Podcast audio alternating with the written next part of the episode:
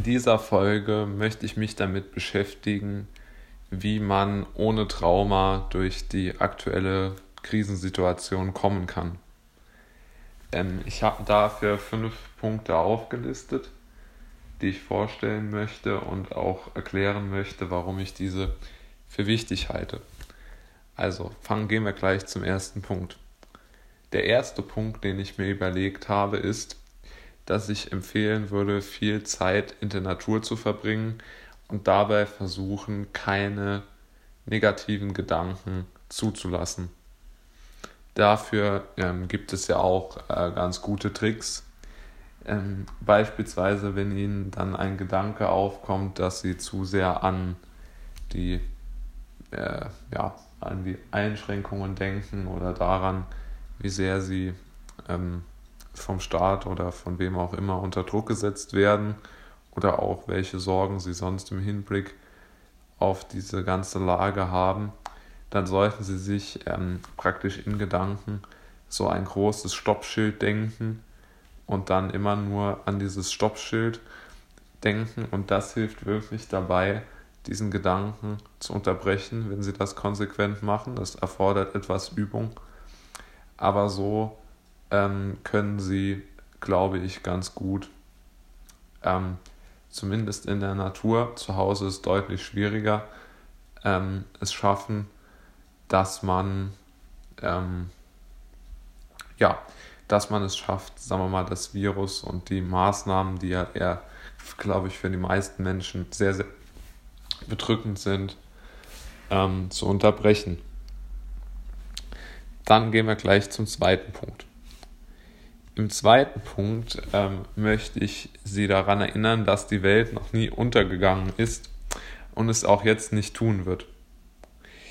Warum also den Alarmismus und den Katastrophismus bemühen? Es erscheint mir wenig sinnvoll, da die meisten von dieser Krise unbeschadet, zumindest körperlicher Natur, davongehen werden. Und es ist wichtig, dass sie auch psychisch gesund bleiben. Und ich glaube, dass das schwieriger sein wird. Und deshalb sollten Sie sich vor Augen führen, dass der Alarmismus und der Katastrophismus von Politikern und wenigen Virologen ähm, keine gute Maßnahme ist, um durch diese schwierige Zeit zu kommen. Als dritten Punkt sollten Sie sich weiterhin vor Augen führen, dass die Welt im Moment auch sehr viele Fehlentscheidungen und Fehlbewertungen treffen kann.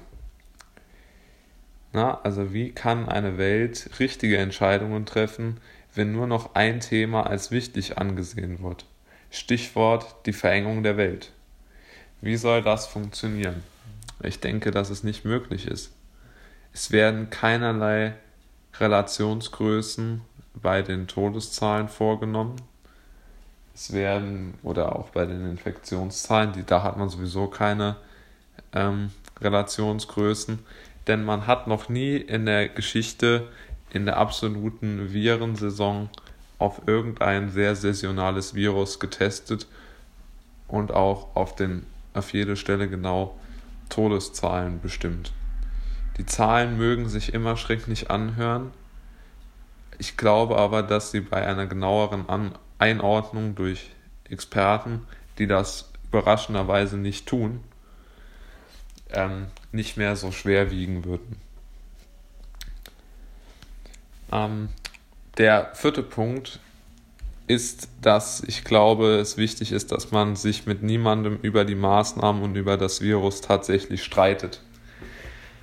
Ich glaube, dass es wichtig ist, dass man niemanden versucht, äh, davon zu überzeugen, dass eher irrational handelt, denn niemand wird das einsehen. Und man sollte auch immer offen für den eigenen Irrtum sein und denken, dass man selber vielleicht sogar irrational handelt. Aber trotzdem glaube ich, dass man sich immer eine eigene Meinung bilden sollte und dass man auch eher davon ausgehen sollte, dass die nicht dem Mainstream entspricht. Aber trotzdem glaube ich, dass es wichtig ist, keinen Streit mit jemandem, den man kennt, anzufangen über die Maßnahmen und über die Gefährlichkeit oder was auch immer des Virus. Denn es hat keinerlei Zweck und zerstört nur Freundschaften, Beziehungen, was auch immer. Der vierte und, äh, oder der fünfte und meiner Meinung nach wichtigste Punkt ist, es ist extrem wichtig, dass man die Lage nicht akzeptiert. Das halte ich für am wichtigsten. Ich glaube, man sollte die Lage, dass man sich mit niemandem mehr treffen darf, in keinen Verein mehr gehen darf, keinen Sport mehr machen darf, niemals akzeptieren. Und man sollte das, auch wenn es einen selbst belastet und stört, nicht dann so aus politischer Korrektheit für gut befinden. Denn das sehe ich als großes Problem.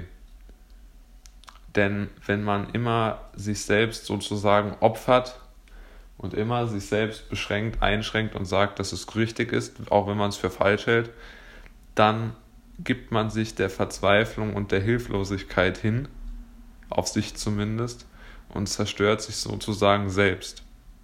Und ich befürchte, dass das vor allen Dingen auf junge Menschen zutrifft und deshalb wäre es mir da sehr, sehr recht, ähm, wenn, wenn halt die Leute ehrlich sagen würden, dass sie halt keinen Bock mehr auf irgendwelche Zoom-Calls haben, sondern sich halt face-to-face -face mit ihren Freunden treffen wollen.